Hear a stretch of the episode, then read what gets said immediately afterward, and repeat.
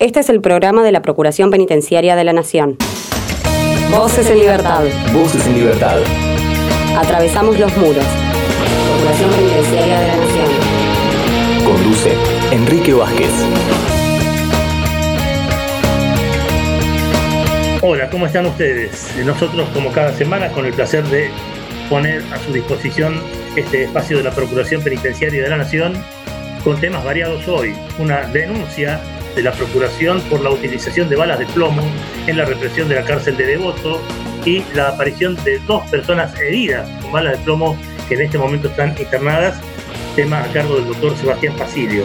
Luego, las recomendaciones de la Procuración para que el Ministerio de Salud coordine y controle la cuestión sanitaria de los presos a propósito de la pandemia de COVID-19 en las cárceles federales. Y finalmente, la doctora Alcida Daroki evoca el Día Nacional de Lucha contra la Violencia Institucional, conmemorado el 8 de mayo, y cómo el Estado sigue aplicando tormentos contra las personas privadas de libertad.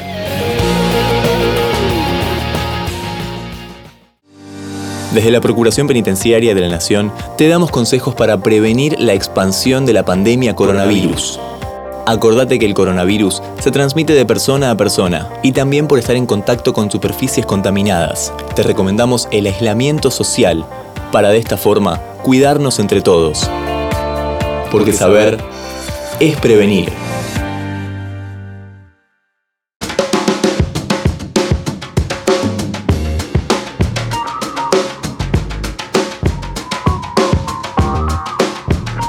A partir de una denuncia en fuero penal formulada por dos detenidos que presentan heridas de proyectiles de plomo, que ha presentado la Procuración Penitenciaria de la Nación, tenemos el gusto de consultar al respecto al doctor Sebastián Pasilio, coordinador de querellas del equipo de legal y contencioso penal de la Procuración. Sebastián, el gusto de saludarte, muy buenas tardes. ¿Qué tal? Buenas tardes, ¿cómo estás? Muy bien, ¿vos, vos presentaste la denuncia? Sí, así es. ¿Es una o dos? No, no, es una denuncia por los dos pibes heridos. ¿Por qué decís pibes? ¿Qué, qué edades tienen? Eh, no, no, son pibes jóvenes. Uno tiene alrededor de 20 23 años y el, otro mm, creo que 30 y pico. No, no lo tengo muy, muy claro precisamente, pero son pibes jóvenes. Ajá. Eh, ¿Florencia? Sí, esta denuncia que presenta la Procuración Penitenciaria de la Nación tiene que ver con, con dos personas privadas de libertad que fueron heridas con bala de plomo en la cárcel de Devoto en, en la protesta que, tuvo lugar el, el, último 24 de abril. ¿Cómo fue que la Procuración se entera de esta situación y qué medidas tomó al respecto? Bueno, la, la Procuración se, se, enteró a raíz de, de, Ariel Cejas, que, estaba ahí en la mesa de diálogo y la gente que estaba con él. Eh, y fue ya en ese marco donde, donde se empezó, digamos, a, rumorear la información de que había, de que había presos heridos. Eh, a partir de eso mm, se decidió hacer un relevamiento de, las personas que, que, habían sido derivadas a hospitales extramuros. Eh, eso se empezó, digamos, a, a, relevar al día siguiente, el día 25. Eh, algunos médicos de la Procuración fueron a los distintos hospitales, se informó que había presos derivados. Y ya el día 25, bueno, había algunos que estaban en el Hospital Fernández, otros en el Piroano. Estos dos chicos estaban, están todavía actualmente, hasta el día de hoy, están en el Piroano. Eh, y bueno, se fue recabando la información. Al principio no estaba, no estaba del todo claro eh, cuáles eran, digamos, las circunstancias en las que habían sido heridos o con qué. Eh, principalmente porque eh, la primera vez que fueron médicos de la Procuración al hospital no pudieron acceder a información, digamos, detallada, no pudieron acceder a la historia clínica, eso sí lo hicieron dos días después, el día 27 eh, donde pudieron ver las historias clínicas, ahí tomaron conocimiento del resultado de las tomografías computadas que le hicieron a estas dos personas y en las dos tomografías surgía la existencia de proyectiles eh, de bala, la tomografía habla de, de elementos de densidad metálica y eso ya, digamos, sugiere de forma concluyente que se trata de balas de, plomo por, las características de, las heridas que, se producen. Eh, esto lo, sabemos quienes tenemos siquiera un, conocimiento básico en materia forense, digamos, eh, como, como nosotros, a partir de lo que nos da nuestra experiencia en litigio, las balas de, plomo producen ese tipo de, perforaciones y, por ejemplo, las balas de, goma no, perforan y si perforan lo hacen solamente a través de disparos a quemar ropa y cuando es, cuando es así eh, producen agujeros del tamaño de un limón. Entonces, evidentemente no se trataba del caso, más allá de que, de que la tomografía hablaba de, elementos metálicos. Entonces, bueno, a partir de esa información es que se, se decidió la realización de la denuncia, que fue, bueno, la, escribimos, la confeccionamos el día 28 y quedó radicada eh, en la oficina de sorteos de la Cámara Criminal y Correccional el día 29 de, abril. Eh, a partir de allí ya se empezó a, trabajar, una vez presentada la denuncia, con, con, con insistencia, digamos, a través de comunicaciones telefónicas con los actores judiciales involucrados y, también a través de escritos para que de forma urgente eh, empezaran con, las medidas de prueba. Dijiste 29 de abril, ahí tu perro te estaba haciendo acordar que es el Día del Animal. Tirarle un hueso, menos a, propósito del Día del Animal. Volviendo al tema nuestro, ¿están en peligro las vidas de estos chicos? No, en principio no. Eh, los dos, por suerte, eh, han evolucionado bien hasta el día de hoy.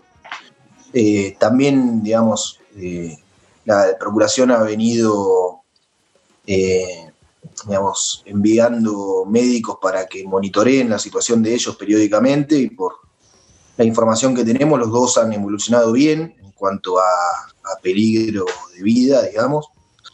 sí, uno de ellos se le disparó en la espalda, en la columna y todavía el día de hoy, en ese sentido con un pronóstico sumamente reservado y yo diría que pesimista, eh, no tiene uso de las piernas, tiene inmovilizadas las dos piernas. Eh, y el otro, el otro chico le dispararon en el tórax, en la parte derecha del tórax a nivel pulmonar y sufrió eh, fracturas de dos costillas, la perforación de su pulmón, y además de todo eso, después se verificó que, estaban contagiados de coronavirus. Oh. Eh, sin embargo, eh, tanto por, por sus heridas como por, el contagio de, la pandemia, los dos eh, vienen evolucionando bien, por suerte. ¿Florencia? Sí, Sebastián, eh, ¿El Servicio Penitenciario Federal tiene autorización para tener armas con bala de, plomo dentro de las cárceles? Tienen autorización para tenerlas. Lo que hay, eh, tanto a nivel protocolos internos como a partir de reglamentación legal nacional y legislación internacional, lo que hay son protocolos que regulan el uso de la fuerza y particularmente el uso de la fuerza letal por parte de eh, no solo el servicio penitenciario, sino las fuerzas de seguridad en general. Esto se traduce en que, en principio, ellos sí pueden tener armas eh, de fuego, incluso para, usar balas de plomo, pero lo tienen que usar de forma, obviamente, proporcionada y eh, únicamente en casos de estricta necesidad. ¿Cuál puede ser un caso de estricta necesidad? Bueno, un, caso de legítima defensa en una situación de fuga, por ejemplo, que obviamente no era, no era el caso, ni mucho menos. ¿Y qué dice concretamente la denuncia, doctor Pasileo?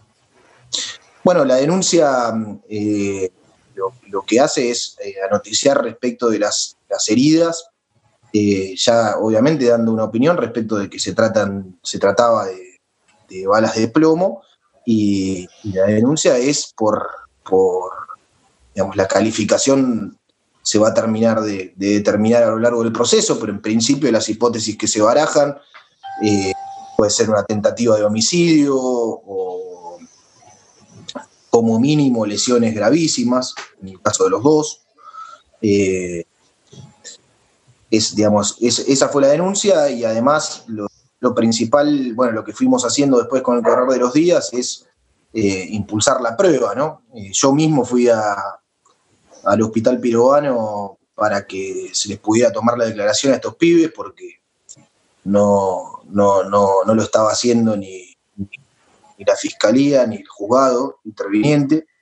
Así que fuimos a, a tomarle la declaración estableciendo un contacto vía Zoom con la fiscalía y de esa manera se pudo instrumentar la, testimonial de ellos para que además ratificaran su voluntad de, avanzar con la causa, digamos, y así fue que, obtenido el testimonio de ellos, eh, la fiscalía y el juzgado empezaron a impulsar el resto de las, de las medidas.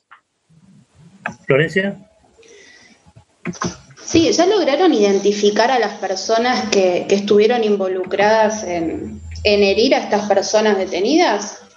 No. Digo, los, de seguridad. No, no, por supuesto que eso es materia probatoria. Eh, obviamente es la finalidad de la investigación, pero no está determinado de, ninguna manera todavía, ¿no? ¿Y contra quién apunta la denuncia entonces? ¿Qué, qué es, ¿Es una denuncia que plantea hechos? Es una denuncia que plantea eh, el, digamos, el hecho de que, se les disparó con balas de plomo, ya es incontrovertible.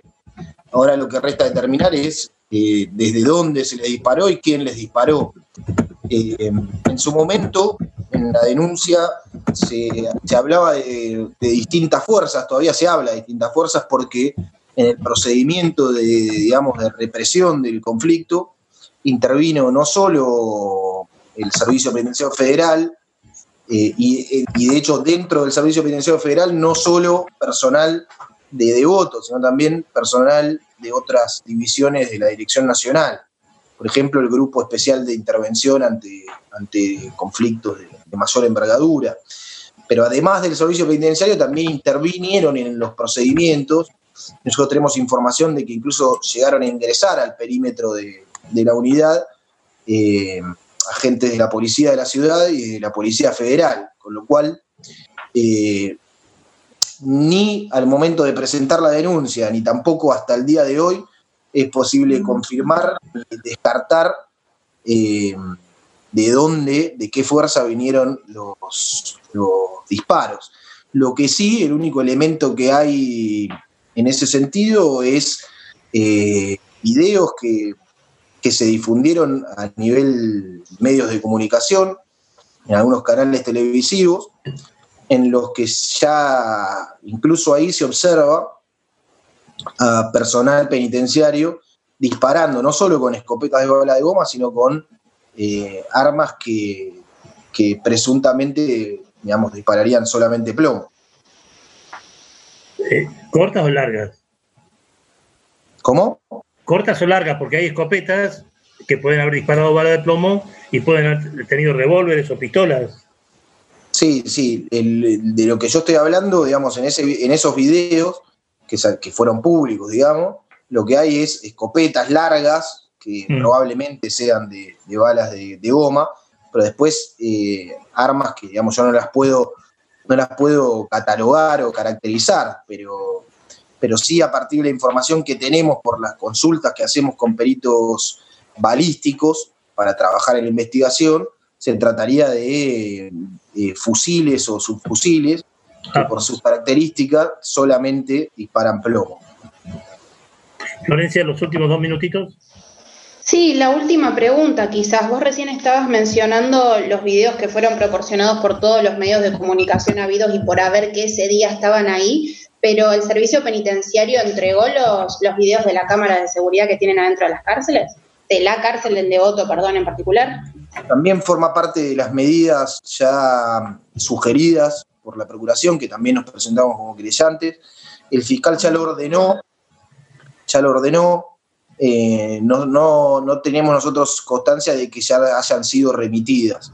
Lo que sí tenemos constancia es de la existencia de una denuncia formulada por el propio servicio penitenciario, en este caso el director de asuntos internos, eh, una denuncia por, por, esta misma situación de los dos chicos que fueron baleados. Sería una especie de autodenuncia que se presentó con posterioridad a la denuncia nuestra, en una maniobra que, incluso habrá que, que analizar eh, desde el punto de vista eh, de la investigación, incluso desde el punto de vista penal, yo diría. Eh, pero, digamos, presentaron, una vez que fue, se enteraron que nosotros ya habíamos presentado nuestra denuncia, presentaron una denuncia distinta y sí tenemos conocimiento que en el marco de esa denuncia ellos aportaron una copia del video que también trascendió en los medios televisivos. Y conversando, eh, la ultimísima al pie, eh, conversando con estos dos chicos, eh, te, dijeron si escucharon otros disparos, si algún otro disparo pegó en las paredes o algo por el estilo? Bueno, sí. Ellos lo, que dijeron en sus relatos es que se trataba de una. Ellos lo caracterizaron como una ametralladora, ah, con, lo que, con los que les dispararon. Que eso se produjo en el marco de, digamos, de la represión de la protesta que ellos estaban haciendo primero escucharon y vieron varios heridos por escopetas de balas de goma, es decir, vieron un grupo de penitenciarios que estaban reprimiendo con balas de goma, y, uno de ellos estaba en un, patio entre, digamos, entre el módulo 1 y el módulo 2. Dos estaban alojados en el módulo 2, pabellón 6.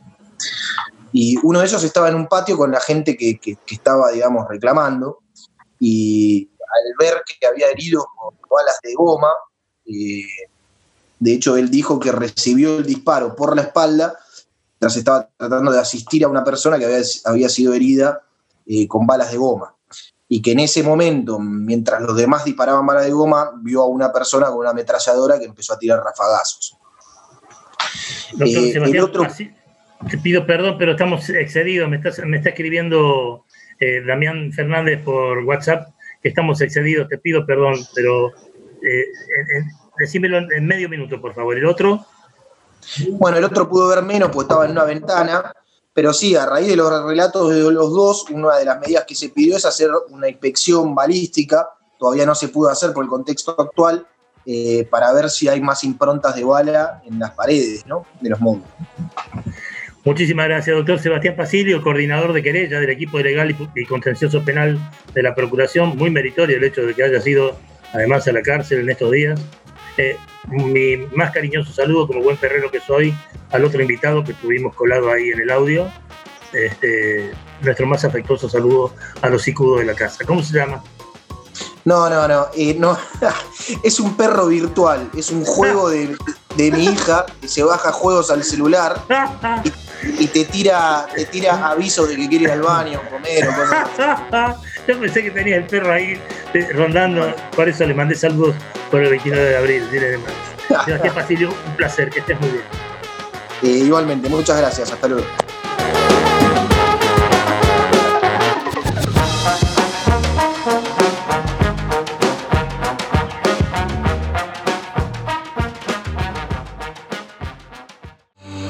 Seguinos. Twitter, arroba ppnarg. Facebook.com barra ppnarg. Informate, ppn.gov.ar. Voces en Libertad. Voces en Libertad. Un programa de la Procuración Penitenciaria de la Nación.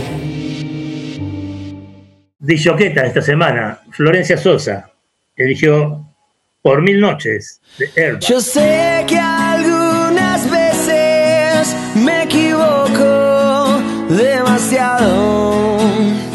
Yo sé que estás cansada de mirarme de costado.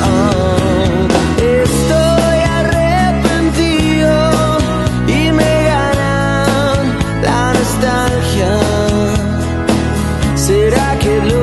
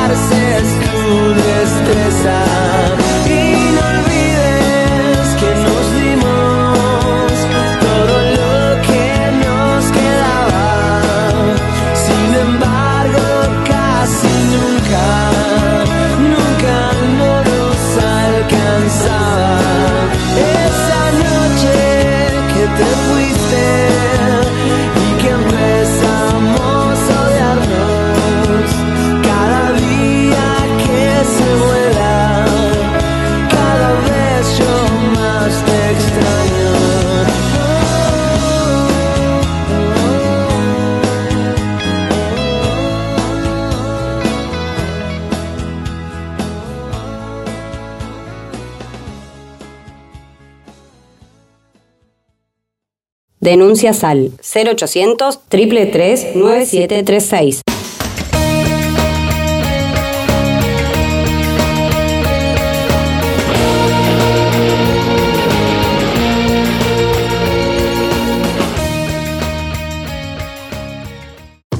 Voces en Libertad. Voces en Libertad. Un programa de la Procuración Penitenciaria de la Nación. De la Nación. 25 años defendiendo los derechos de las personas privadas de su libertad. Privadas de su libertad.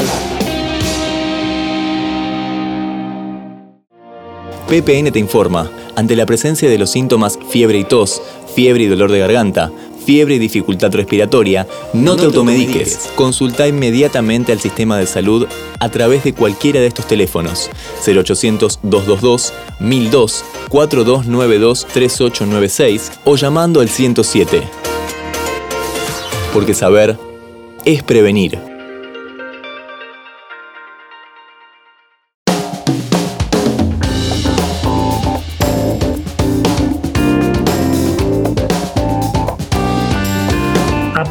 De la recomendación que hizo la Procuración Penitenciaria de la Nación sobre la necesidad de incorporar al Ministerio de Salud a la mesa de diálogo y a la coordinación y control por parte del Ministerio de Salud de lo que ocurre dentro de las cárceles a, eh, a propósito de la, de la pandemia del COVID-19 en las cárceles federales, tenemos el placer, junto a Florencia Sosa, de saludar a la doctora Marta Moncluz, directora del Observatorio de Cárceles de la Procuración Penitenciaria, y ver cómo se está haciendo o cómo se está implementando, si es que se está implementando esa recomendación. Doctora Moncluz, el gusto de saludarla, muy buenas tardes. ¿Qué tal? Un gusto estar aquí. Buenas tardes. Ya escuchaste el planteo, Marta. ¿Se, se cumple, no se cumple? ¿Se hace, no se hace? Eh, mira, la recomendación, eh, la Procuración penitenciaria la emitió el viernes pasado, con lo cual no tenemos todavía una respuesta formal al respecto. Eh, la idea de formular esta recomendación parte de que la situación en, las cárceles es muy grave con, la pandemia. Eh, si el virus entra, que además sabemos que ya entró al menos en Devoto, en las cárceles puede generar una situación de catástrofe humanitaria por el tema de la imposibilidad de, distanciamiento social. En particular, la cárcel de Devoto se encuentra con niveles de hacinamiento muy elevados, más allá de que el Servicio Penitenciario Federal dice que eh, no tiene sobrepoblación, pero áreas muy pequeñas en las que conviven muchas personas y no es posible hacer un distanciamiento de dos metros. Eh, en ese sentido, hicimos la recomendación pensando en que es una cuestión sanitaria y por eso debería intervenir el Ministerio de Salud, que no quede en manos del Servicio Penitenciario Federal la gestión de la epidemia dentro de las cárceles, porque el Servicio Penitenciario eh, tiene funciones más de custodia, no tanto de, eh, gestión de salud. Y ese fue el criterio Además, también partimos de que tenemos información por la trayectoria de trabajo de la Procuración Penitenciaria de que la atención a la salud es deficiente, ya lo era, siempre lo fue, y por lo tanto, en una situación tan grave como la actual, nos parece que es necesario que el Ministerio de Salud se involucre más y sea el, responsable de controlar la, la epidemia en prisión. Florencia Sosa. Sí, Marta, si esta situación se dispara mucho más de lo que ya se disparó, porque como bien comentabas, ya se han detectado cárceles, por lo menos en la cárcel de devoto de, de coronavirus, ¿es posible garantizar la atención médica de las personas privadas de libertad? Mira, depende de si se actúa rápido y de forma eficiente y por eso estamos pidiendo la intervención del Ministerio de Salud. Eh, les decía, la, recomendación se emitió el viernes pasado, por lo tanto no tenemos una respuesta oficial, pero sí extraoficialmente nos han llegado como informaciones de distinto tipo a través de, conversaciones privadas con algunos funcionarios eh, y también de la prensa de que estarían planteándose habilitar como hospitales de campaña o algunos pabellones de aislamiento dentro de las eh, cárceles. Eh, eso es, es, muy necesario y que se haga muy rápido, porque ahí donde hay un foco hay que poder mantener la distancia social, hay que poder desactivar ese foco para evitar los eh, contagios. Por lo tanto, si se trabajase bien, sí, todavía se está a tiempo, pero hay que trabajar muy bien y con criterio muy sanitario de salud pública. Eh, ¿Qué dice concretamente la recomendación? ¿Qué le dice al, ministerio? ¿Involúcrese o le dice cómo tiene que involucrarse? Eh, le dice involúcrese, tómelo a cargo el Ministerio de Salud. El Ministerio de Salud emitió hace unas semanas unas recomendaciones sobre eh, cómo tratar la epidemia en cárceles. nosotros le decimos, vaya un poquito más allá, no solo eh, emitir recomendaciones, sino tomar a cargo la gestión, el control con el plantel médico que tenga el Servicio Penitenciario Federal y en las provincias cada servicio penitenciario. Obviamente el Ministerio de Salud ahora no tiene capacidad para tomar a cargo la salud de todas las, en todas las cárceles, pero sí de gestionarla con criterios médicos, epidemiológicos eh, que haya una, un involucramiento, que no lo dejen a las fuerzas de seguridad. Eso en primer lugar, que tome a cargo la salud. Después también le recomendamos que se elabore un plan de mm, emergencia donde se mm, pongan en claro cuáles son los recursos disponibles en, en, las áreas de salud del servicio penitenciario, cuántas camas hospitalarias de hospitales penitenciarios, si tienen, no tienen respiradores, eh, qué, lugares para aislamiento sanitario tienen, eh, equipos de protección para los propios eh, médicos. Todo eso en el, marco de un plan de emergencia y luego en particular sobre Devoto, que es donde ya se han conocido casos de contagiados y donde la situación es más crítica porque la, propia infraestructura no permite ese, aislamiento o, esa distancia social, le hacíamos una inspección sanitaria, es decir, que el Ministerio de Salud vaya de voto, recorra los pabellones y eh, vea si ahí es posible adoptar eh, distanciamiento, qué medidas hay que adoptar para evitar que, que se propague la infección. Florencia. Marta, vos recién comentabas que como esta recomendación es muy reciente, todavía no hubo una respuesta. Sin embargo, la Procuración ya viene trabajando con otras recomendaciones, como por ejemplo la elaboración de un protocolo de actuación adentro de las cárceles o eh, la entrega de una nueva partida presupuestaria para poder reforzar la entrega de alimentos y elementos de higiene. Todo esto acompañaría también esta nueva recomendación porque va en aras de mejorar las condiciones de las cárceles para el momento que haya que, trabajar más duro con el coronavirus. ¿Vos sabés si estas otras recomendaciones fueron, fueron escuchadas también? ¿Si se hizo este protocolo? ¿Si se están entregando elementos de higiene? Mira, eh, el servicio penitenciario eh, aprobó varios protocolos desde, desde la emergencia sanitaria, ha aprobado muchos eh, protocolos, muchas normativas internas para ir ordenando y gestionando el, tema. Em, y ahí en esos protocolos se indica cómo hay que tratar cualquier eventual brote en prisión, eh, que hay que mantener higiene, etcétera, etcétera.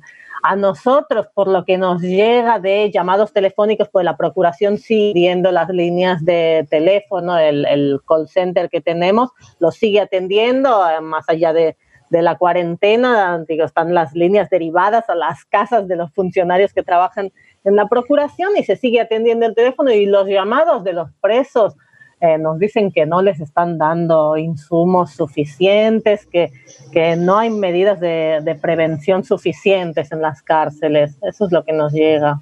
Más allá de que sí que se aprobaron protocolos teóricamente orientados a eso, pero no se estaría cumpliendo eh, una buena prevención.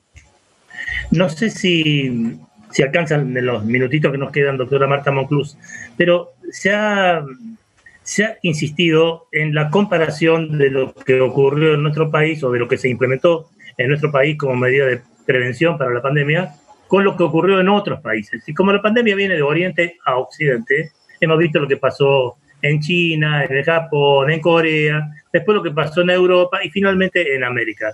En las cárceles del resto del mundo, ¿qué cosas se hicieron? Eh, básicamente en varias cárceles eh, se hicieron algún tipo de eh, liberaciones eh, muy pautadas, pero se hicieron sobre todo de personas con delitos leves. aquellos casos en los que no era necesario mantener el encierro, las personas fueron liberadas, eso siguiendo recomendaciones internacionales, tanto la Organización Mundial de la Salud como varios organismos de derechos humanos, como Comisión Interamericana de Derechos Humanos, el Subcomité para la Prevención de la Tortura, la Alta Comisionada de las Naciones Unidas para los Derechos Humanos, entre otros, eh, emitieron ah, recomendaciones al inicio de la al, perdón, al inicio de la pandemia emitieron recomendaciones sugiriendo eh, reducir la población detenida precisamente por eso, para tratar de poder garantizar el distanciamiento social, porque si vos tenés un unos pabellones repletos de gente con camas cuchetas en donde tendrían que haber uno, tienen dos personas, es mucho más fácil que se propague la enfermedad. Si vos logras reducir la población detenida y que te queden camas disponibles, pabellones disponibles, bueno, podés vaciar algún pabellón y usarlo para aislamiento sanitario, es decir, aquellos casos sospechosos de poder estar enfermos, los llevas a un pabellón especial donde no tienen contacto con otros detenidos y ahí los vas monitoreando, vas haciendo controles sanitarios y ves si la persona se contagió o no. Si se contagió y tiene que ir al hospital, la sacas. Si no, pasada una cuarentena, vuelve a su pabellón, pero tienes que tener ese espacio. Y por eso estaban las recomendaciones internacionales de reducir población detenida y así lo cumplieron varios estados, España, Estados Unidos, Chile, muchos países lo hicieron. El último minutito, Florencia. Sí, ¿cuánto tiempo nos queda para tomar las medidas necesarias para que no, se desborde la situación en las cárceles? Eso no está claro, eh, depende de cómo, bueno, no, supongo que no te lo pueden contestar ni desde el Ministerio de Salud. ¿Qué pregunta? Eh, viendo cómo evoluciona, pero lo que sí está claro es que en el momento en que se ve un foco de contagio en una cárcel, hay que actuar muy rápido para frenar ese foco y que no se expanda. Y eso es lo que vemos en Devoto en la actualidad, que salieron eh, tres personas primero contagiadas y la semana, esta semana pasada, el domingo, salieron tres o cuatro más, con lo cual significa que el virus está en Devoto y eso es muy problemático y hay que actuar muy rápido para frenarlo. Sí, es incomprensible la actitud del afuera de las cárceles, ¿no, Marta? Piensan que si se contagian los presos va a quedar ahí dentro de los muros y eh, el virus no va a pasar o no lo va a traer nadie. Claro, es sí, la verdad que todo lo que el debate mediático, alentado también por, por algunos sectores, eh, a ver, el tema de las víctimas es, es eh, respetable, obviamente eh, las víctimas tienen que ser cuidadas, tienen que ser escuchadas. Me parece que nunca creo que había que liberar a personas presas por delitos graves, eh, violentos. Siempre se habló de delitos menores, de hurtos, pequeños robos sin armas, personas por delitos de tenencia de drogas. Dios, estaba pensando en eso y bueno, no sé, se, se distorsionó mucho, la discusión, pero lo cierto es que si hay un brote dentro de la cárcel, las personas presas son personas que obviamente tienen derecho a la salud y van a ser atendidas, van a ser atendidas dentro de prisión mientras se pueda y en el momento en que requieran cuidados eh, más, mm, más mm, importantes van a ser derivados a hospitales públicos. Y si se llenan camas de unidades de cuidados intensivos por un brote dentro de la cárcel, son las mismas camas que están para los que están afuera. Con lo cual, eso de poner como una división entre el adentro y el afuera no tiene ningún sentido. Los presos forman parte de la comunidad y usan los mismos recursos que todos. Por lo tanto, hay que tomar las cárceles como cualquier otro lugar donde puede haber una expansión rápida del virus y por eso hay que adoptar medidas. Esta ha sido la doctora Marta Monclus, directora del Observatorio de Cárceles de la Procuración Penitenciaria de la Nación, a propósito de la recomendación hecha por la Procuración para que el Ministerio de Salud coordine y controle lo que ocurre dentro de las cárceles con la pandemia esta del COVID-19. Doctora Marta Monclus, ha sido un placer enorme. ¿eh? Muchas gracias. Igualmente, muchas gracias a ustedes.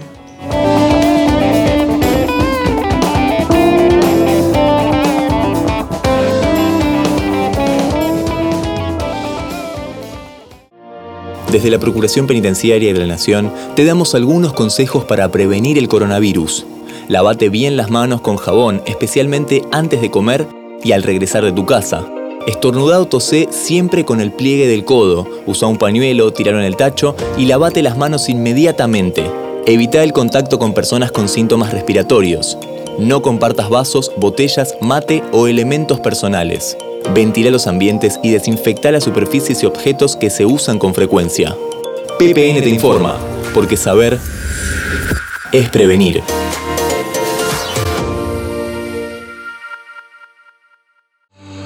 Seguinos. Twitter, arroba ppnarg. Facebook.com barra ppnarg. Informate, ppn.gov.ar. Voces en Libertad. Voces en Libertad. Un programa de la Procuración Penitenciaria de la Nación. Síntesis de la semana. Noticias en un minuto.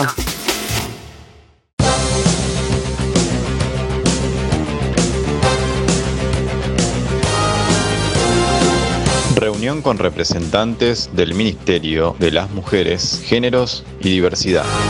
Integrantes del equipo de género y diversidad de la Procuración Penitenciaria mantuvieron una videoconferencia con representantes del Ministerio de las Mujeres, Géneros y Diversidades con miras a promover canales de articulación conjunta para el abordaje de la situación de las mujeres y personas LGBT encarceladas.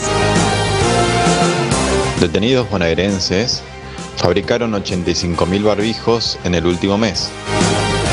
Con el objetivo de evitar el avance del COVID-19, alojados de varias unidades de la región fabricaron tapabocas, camisolines y copias.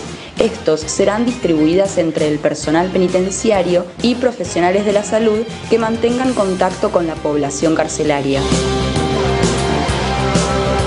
Resolución favorable para detenidos en San Juan. La delegación Cuyo participó de una audiencia donde se presentó un habeas corpus en favor de detenidos en el penal de Chimbas, ubicado en la provincia de San Juan. El documento solicitaba mejoras en la comunicación en el marco del coronavirus COVID-19. Informe anual 2019 sobre casos de tortura y malos tratos. Se presenta una nueva infografía con los resultados emergentes del procesamiento de la base de datos de casos de tortura y malos tratos investigados por la Procuración Penitenciaria, actualizados a fines de 2019. En dicho periodo se registraron 427 casos y se presentaron 140 denuncias penales.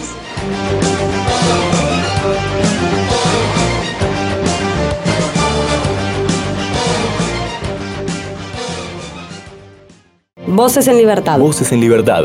Un programa de la Procuración Penitenciaria de la Nación. 25 años. 25 años. Defendiendo los derechos de las personas privadas de su libertad. Privadas de su libertad.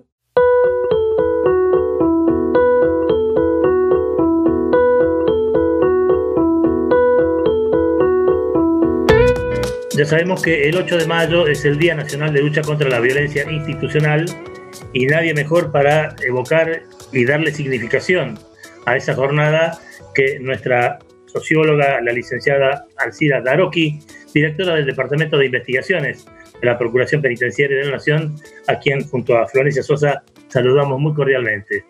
Licenciada Alcira Daroki, mucho gusto, buenas tardes. Hola, ¿qué tal? Buenas tardes. ¿Cómo les va a los dos? ¿Bien? Muy bien, muy bien. Florencia. Muy bien también, muchas gracias, Alcira. Alegro.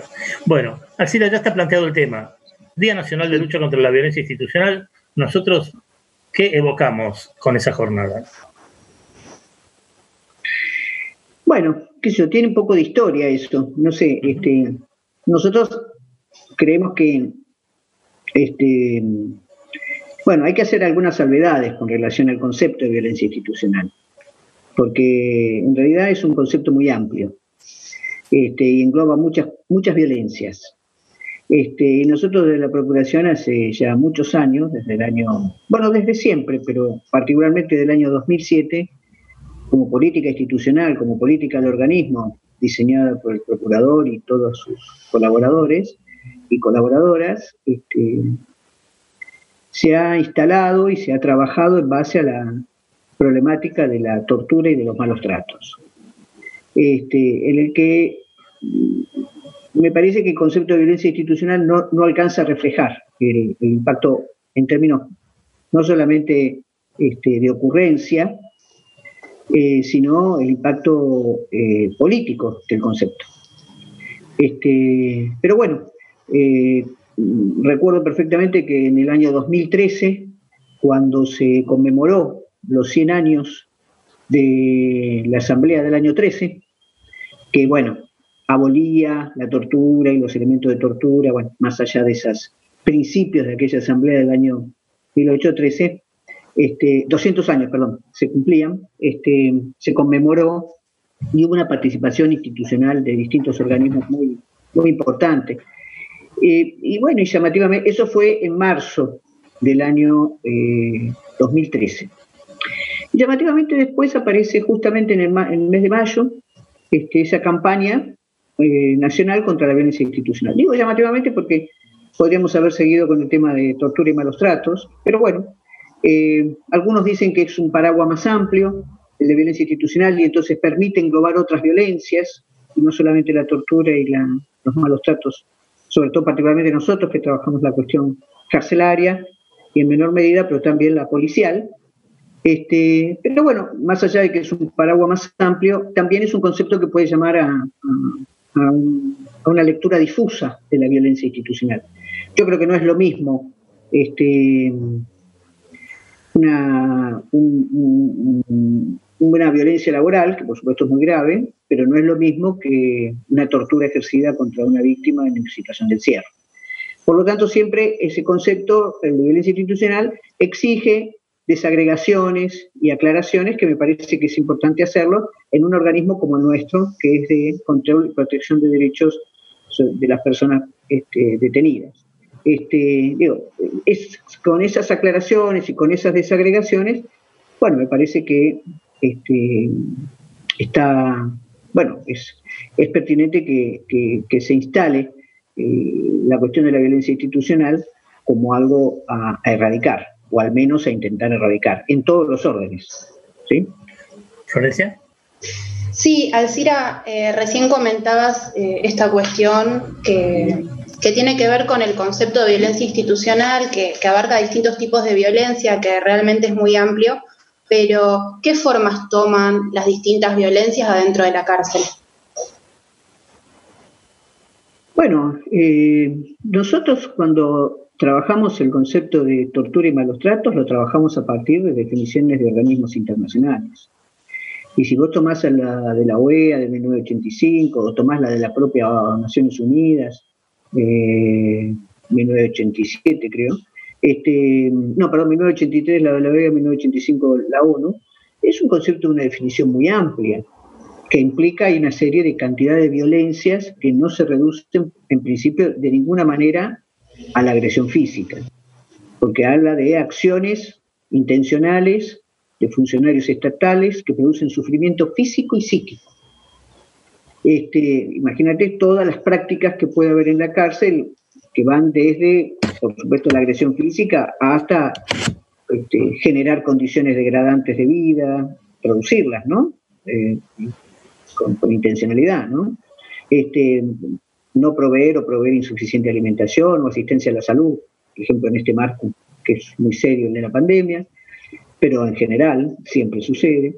Este, eh, pero, eh, las requisas vejatorias, digo, hay muchas prácticas que nos podemos englobar en malos tratos y tortura y que puede haber un paraguas más amplio que son violencias generales que se producen en la cárcel. Bueno, también es un acto de violencia eh, simbólico y moral el tema de que alguien no pueda hacer ninguna actividad en la cárcel que al menos disminuya los grados de, degradación. Yo ya no digo que respete sus derechos, que pueda hacer, asistir a educación o que pueda trabajar o que pueda... Todo eso también es, son actos de violencia, ¿no? Porque el Estado está obligado por la ley de ejecución penal este, de garantizar esos derechos. Cuando no los garantizás o cuando los garantizás a medias, la persona es una, persona que está padeciendo esa, esa, falta de acceso a derechos. Así que por violencia podemos entender mucho, muchas prácticas del poder estatal, en este caso que nosotros nos referimos a eso en particular. Pues hay otras violencias, pero ya estamos hablando de la cárcel, ¿no? El poder estatal adentro de la cárcel. Hay, hay una diversidad muy compleja de violencias. Incluso las violencias que promovés que se produzcan entre las propias personas detenidas. ¿No? Este, eh, sin limitarlas, sin, sin, impedirlas, incluso en algunos casos promoviéndolas. Entonces, digo, es muy complejo el concepto de violencia. Este, y me parece que es un concepto que siempre requiere que, lo tengamos presente, eh, qué, es para, qué es para cada uno de nosotros o qué es para nosotros la violencia. ¿no? Y no Ahora, apelo, apelo a decir a a una, a una de las mayores intelectuales de la Argentina, que sos vos, a una reputadísima socióloga, que sos vos, y supongo al, encierro con tus libros, que supongo estás teniendo, este, y de reflexiones eh, y de eh, intercambios también de carácter intelectual con colegas tuyos, seguramente a través de las redes y de los elementos de comunicación de que disponemos hoy. Cuando vos hablas de violencia institucional, y estamos en un momento de virtual conculcación de derechos constitucionales en aras de frenar una pandemia como esta, que se agrava para las personas que están dentro de las cárceles, ¿no? Los derechos de esos están muchísimo más conculcados. ¿A qué conclusiones llegas? Eh, ¿Cabe eh, eh, ser tan abnegado en función de la prevención de una pandemia? Y bueno, todos los estados de excepción, este es un estado de excepción, este, conllevan este, a, suspensión o conculcación de derechos. El tema está que este, en este caso está en nombre al derecho a la vida, este, o a preservación de la vida, a preservación de la salud. Es muy complicado el debate sobre eso. Este, porque no, nosotros no estamos respondiendo como país diferente a lo que están respondiendo otros países, bueno, más allá de las diferencias, pero quiero decir, eh, todos los países han respondido de forma similar en términos de, bueno, de plantear la excepcionalidad. Insisto, todo proceso de excepcionalidad, todo estado de excepción, este, produce suspensión o violación de derechos, incluso puede legitimar acciones violentas en nombre del cumplimiento de eh, las normas excepcionales establecidas, como sucedió eh, al comienzo, digamos, ahora no, hay mucha noticia sobre eso, no es que no suceda, pero digo, no hay muchas noticias sobre eso, las prácticas policiales o lo que fuera en el nombre supuestamente de que el cumplimiento de la cuarentena, este, acciones violentas contra las personas que también supuestamente estarían violando o incumpliéndola. Así que digo, es un tema muy delicado. Decir no, este, no, podemos aceptar un estado de excepción, este, volvamos todos a, la vida normal, tampoco significa que en la vida normal sin excepción este, los derechos no estén suspendidos o conculcados o violentados de forma sistemática. La gente, digo, si pensamos en derechos en un sentido amplio, ¿no? El tema se agravarán en el estado de excepción el acceso al trabajo o se agravará la pérdida de empleo, pero no es que no hay pérdida de empleo, no es que no hay dificultad de acceso al trabajo, no es que no hay un, trabajo precarizado, lo hay. Lo que sucede con todas esas cuestiones es que se agravan y se profundizan. Pero esto es en el nombre de sobrevivir o de vivir, y esto es muy complicado. Es un debate que a nosotros nos excede, digamos, después de la pandemia, eh, que esperemos que pase, y después, eh, además es un tema muy coyuntural. Uno en coyuntura tiene que ser cuidadoso, este, digo, para, para, reflexionar teóricamente sobre el tema. Después de que pase la pandemia, después de que podamos recuperar cierta, ciertos niveles de, de, sociabilidad y de, de, inserción nuevamente en nuestros espacios este, laborales o lo que fuere, este, y después de ver la crisis económica que ello deje, digamos, podamos quizás reflexionar qué, es, qué significó en definitiva, este, este proceso de excepción. Florencia, ¿querés aprovechar los últimos dos minutitos y medio que quedan? Sí, por favor. Alcira, eh, teniendo en cuenta este estado de excepción, o si querés no tenerlo en cuenta también, ¿hay alguna manera de, combatir eh, la violencia institucional? En este marco, me preguntás, en, este, en esta situación. En esta situación o en la situación pasada, teniendo en cuenta de que claramente siempre ha existido la violencia ah. institucional, ¿hay no, bueno, combatirla? Este, sí, sí, claro. Nosotros lo hacemos de la manera que podemos, digamos. En principio, hay muchas formas. Una es hacer visible que existe, hacer visible sus prácticas, hacer visible que es recurrente, que es sistemática, que es regular, que no es excepcional, que no es este, producida por algunos sujetos de algunas instituciones, y poder encuadrar la violencia, poder encuadrar la tortura. Yo, perdón, yo no hablo mucho de violencia institucional, poder encuadrar la tortura, que es de lo que yo trabajo, ¿no? Este, sobre el tema que trabajo, tortura y malos tratos, este, poder encuadrarla en un, un, campo político. No se torture y se maltrata porque hay gente mala y, quiere golpear a otros o quiere este, humillar o quiere vejar a otros este, o a otras, digamos, es un, es un proyecto político de producir sumisión, obediencia, degradación, eh, histórico. La tortura, como tortura la tenemos mm, conocida desde el medioevo hasta el presente. Eh, esto es pensar que en procesos democráticos, en estados de derecho, la tortura no debería eh, supuestamente ser una herramienta política. Bueno, pues lo es, lo es. Este, y nosotros desde este organismo hemos hecho mucho trabajo para hacer visible, que lo sigue siendo. Este, y también, por supuesto, tenés las acciones judiciales, no solamente hacerla visible, investigar, eh, producir conocimientos, sino las acciones judiciales, los límites puestos que son siempre muy, muy, valga la redundancia, muy limitados por parte del Poder Judicial con las, contra los perpetradores de la Fuerza de Seguridad y Custodia. Este, Así se nos, se nos terminó el tiempo, pero la próxima vez que conversemos te pido por favor eh, trae de nuevo o repetí aquel famoso decálogo de cuáles son los actos de, tortura, que fue magnífico, fue una lección bárbara y me gustaría repetirlo, son de esas cosas que hay que repetirlas tanto para que entren. Bueno, Eh. Pero mientras tanto te agradecemos muchísimo esta participación para evocar el Día Nacional de Lucha contra la Violencia Institucional, el 8 de mayo. Esta ha sido la licenciada Alcida Garoki, la directora del Departamento de Investigaciones de la Procuración Penitenciaria de la Nación. Hasta cualquier momento, Alcida. Gracias, gracias a ustedes, un abrazo y que sigan bien, ¿eh? Muchas gracias, estés muy bien. Chao, chao.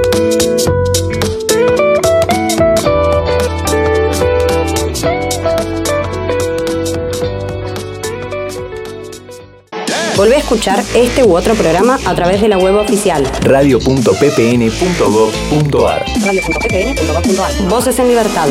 Cuarta temporada. Segundo tema de Florencia, que aparentemente está ochentosa, Call Me, de Blondie.